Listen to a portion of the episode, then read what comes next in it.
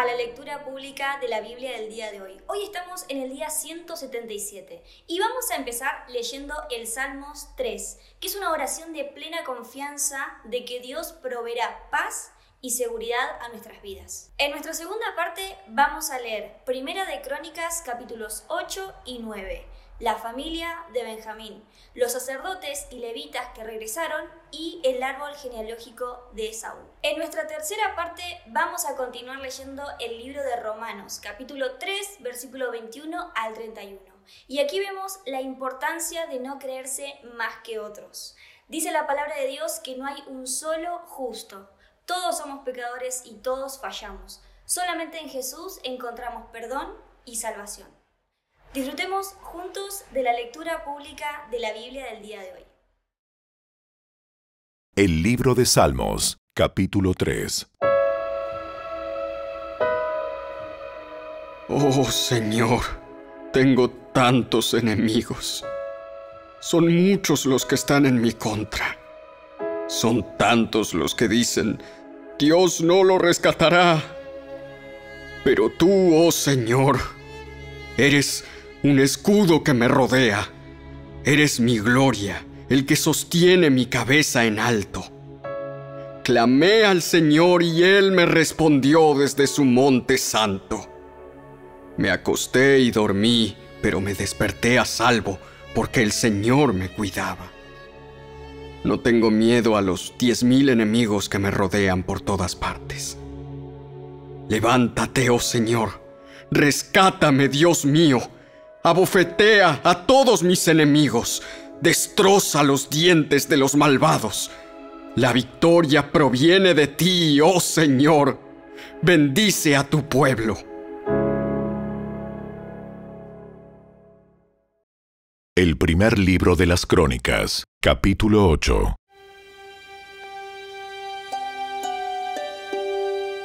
El primer hijo de Benjamín fue Bela el segundo, Asbel, el tercero, Ahara, el cuarto, Noah y el quinto, Rafa. Los hijos de Bela fueron Adar, Gera, Abiud, Abisúa, Naamán, Ahoa, Gera, Sefufán y Uram. Los hijos de Ahod, jefes de los clanes que vivían en Jeba, fueron desterrados a Manaat. Los hijos de Ahod fueron Naamán, Ahías y Gera. Gera, quien los llevó al destierro, fue el padre de Usa y Ayud. Después que Saharaim se divorció de sus esposas Usim y Baara, tuvo hijos en la tierra de Moab. Su esposa Odes dio a luz a Jobab, Sibia, Mesa, Malcam, Jeús, Saquías y Mirma. Todos estos hijos llegaron a ser jefes de clanes. Usim, la esposa de Saharaim, ya había dado a luz a Abitob y a El Baal. Los hijos del Baal fueron Heber, Misam, Semed, quien construyó las ciudades de Ono y Lod y sus aldeas cercanas, Bería y Sema. Ellos fueron los jefes de los clanes que vivían en Ajalón y expulsaron a los habitantes de Gat. Ahío, Sasac, Jeremot, Zebadías, Arad, Ader, Micael, Ispa y Joa fueron los hijos de Bería. Zebadías, Mesulam, Iski, Eber, Ismerai, Geselías y Jobab fueron los hijos del Baal. Jaquim, Sikri, Sabdi, Elienai, Siletai, Eliel, Adaías, Beraías y Simrat fueron los hijos de Simei. Ispan, Eber, Eliel, Abdón, Sicri, Anán, Ananías, Elam, Anatotías, Ifdaías y Peniel fueron los hijos de Sasac. Samserai, Searías, Atalías, Jaresías, Elías y Sicri fueron los hijos de Jeroam. Estos fueron los jefes de los clanes patriarcales, según aparecían en sus registros genealógicos, y todos ellos vivieron en Jerusalén. Jehiel, el padre de Gabaón, vivió en la ciudad de Gabaón. El nombre de su esposa fue Maaca, y su hijo mayor fue Abdón. Los otros hijos de Jehiel fueron Sur, Cis, Baal, Ner, Nadab, Gedor, Ahío, Zacarías y Miclot, quien fue el padre de Simeam. Todas estas familias vivieron unas cerca de otras en Jerusalén. Ner fue el padre de Cis. Cis fue el padre de Saúl. Saúl fue el padre de Jonatán, Malquisúa, Abinadab y Esbaal. Jonatán fue el padre de Merib Baal. Merib Baal fue el padre de Micaía. Micaía fue el padre de Pitón, Melec, Tarea y Acaz. Acaz fue el padre de Jada. Jada fue el padre de Alemet, Asmabet y Simri. Simri fue el padre de Mosa. Mosa fue el padre de Bina. Bina fue el padre de Refaías. Refaías fue el padre de Elasa. Elasa fue el padre de Asel. Asel tuvo seis hijos: Azricam, Bocru, Ismael, Searías, Obadías y Anán. Estos fueron los hijos de Asel. El hermano de Asel, Esec, tuvo tres hijos. El primero fue Ulam, el segundo Jeús y el tercero Elifelet. Todos los hijos de Ulam fueron guerreros poderosos y expertos arqueros. Tuvieron muchos hijos y nietos, 150 en total. Todos ellos fueron descendientes de Benjamín.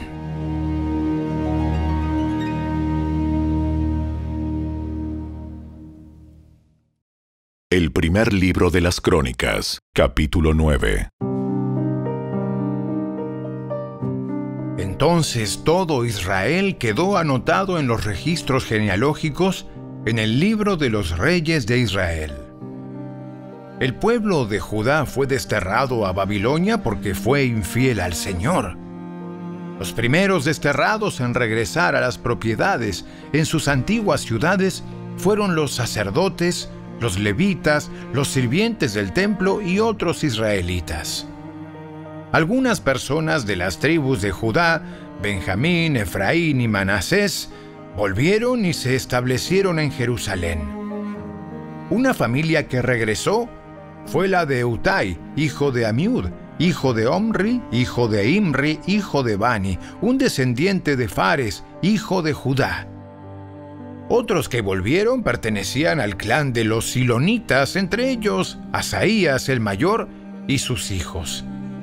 Del clan de los Seraitas regresó Jehuel junto con sus parientes. En total regresaron 690 familias de la tribu de Judá.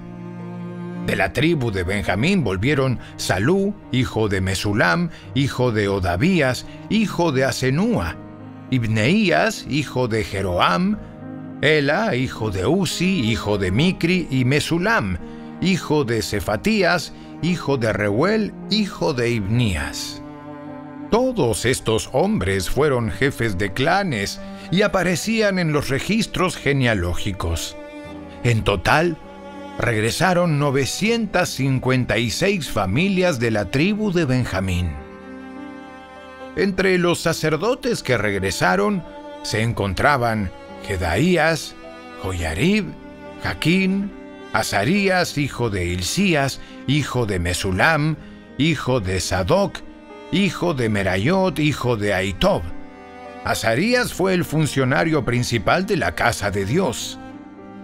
Otros sacerdotes que regresaron fueron Adaía, hijo de Jeroam, hijo de Pasur, hijo de Malquías, y Masai, hijo de Adiel, hijo de Jasera, hijo de Mesulam, hijo de Mesilemit, hijo de Imer.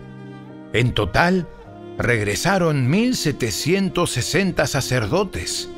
Eran jefes de clanes y hombres muy capaces.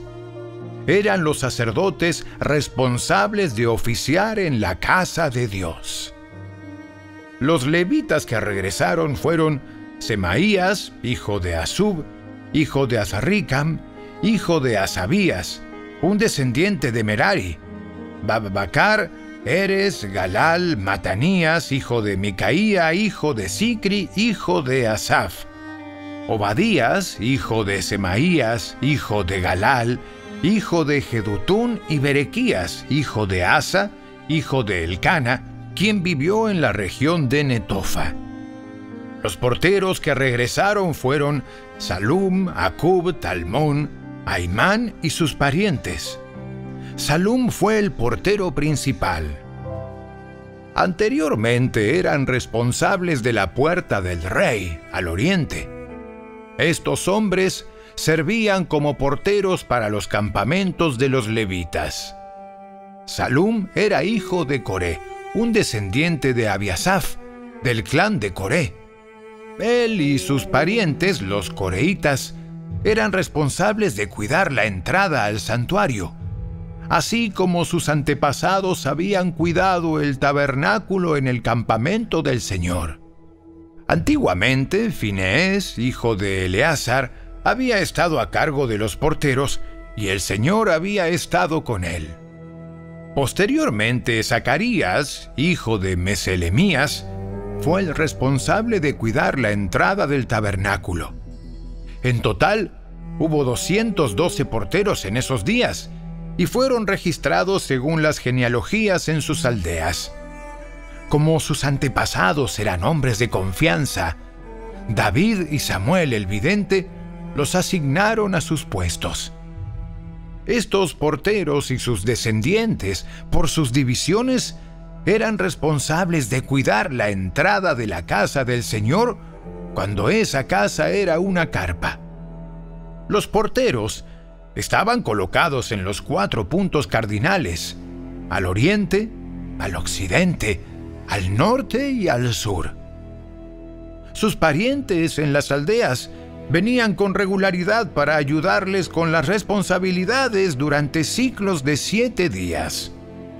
Los cuatro porteros principales, todos levitas, eran funcionarios de confianza porque eran responsables de las habitaciones y de los tesoros de la casa de Dios.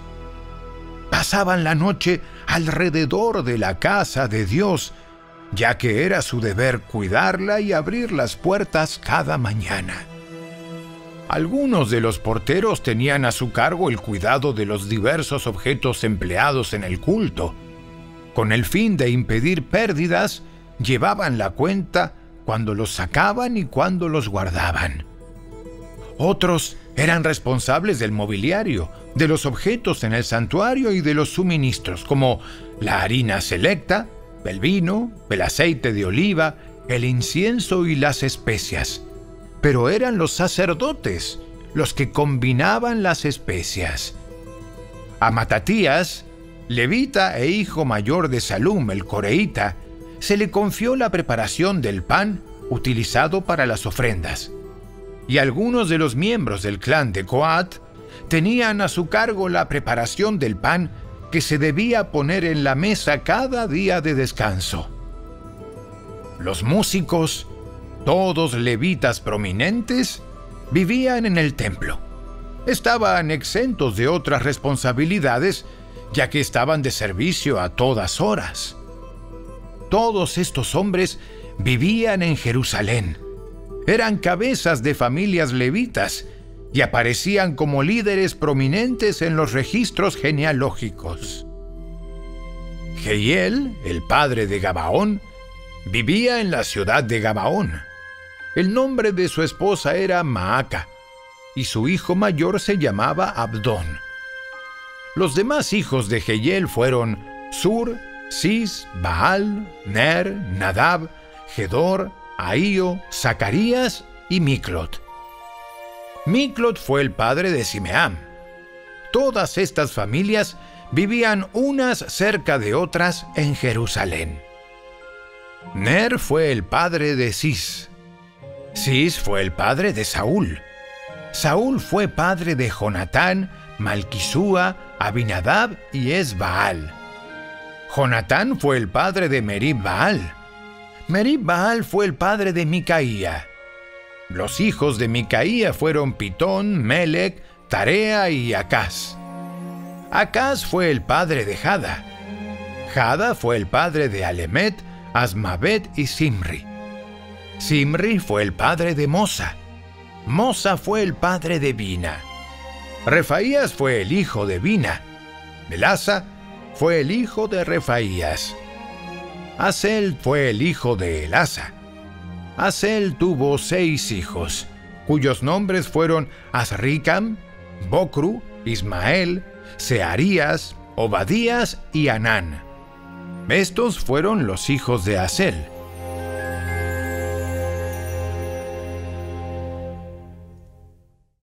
La carta del apóstol Pablo a los Romanos, capítulo 3.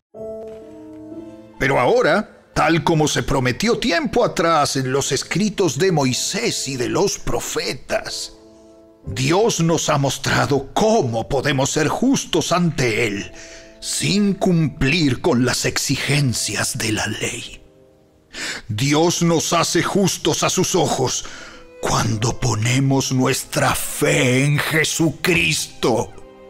Y eso es verdad para todo el que cree, sea quien fuere, pues todos hemos pecado. Nadie puede alcanzar la meta gloriosa establecida por Dios.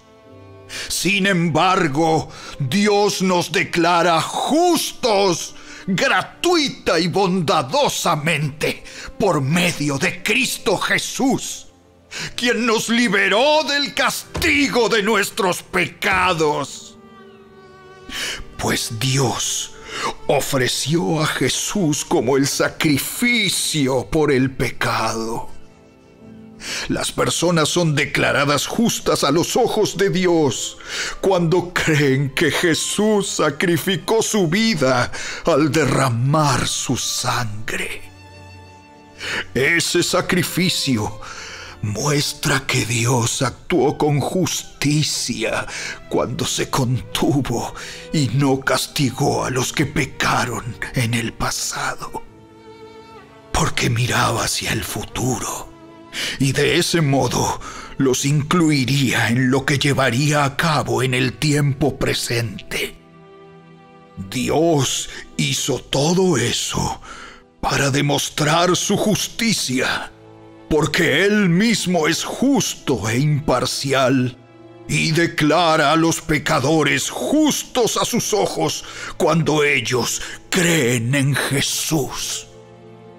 ¿Podemos entonces jactarnos de haber hecho algo para que Dios nos acepte? No, porque nuestra libertad de culpa y cargo no se basa en la obediencia a la ley, está basada en la fe. Así que somos declarados justos a los ojos de Dios por medio de la fe y no por obedecer la ley. Después de todo, ¿acaso Dios es solo el Dios de los judíos? ¿No es también el Dios de los gentiles? Claro que sí. Hay solo un Dios, y Él declara justos a judíos y gentiles únicamente por medio de la fe. Entonces, si hacemos énfasis en la fe, ¿Eso significa que podemos olvidarnos de la ley? Por supuesto que no. De hecho, solo cuando tenemos fe cumplimos verdaderamente la ley.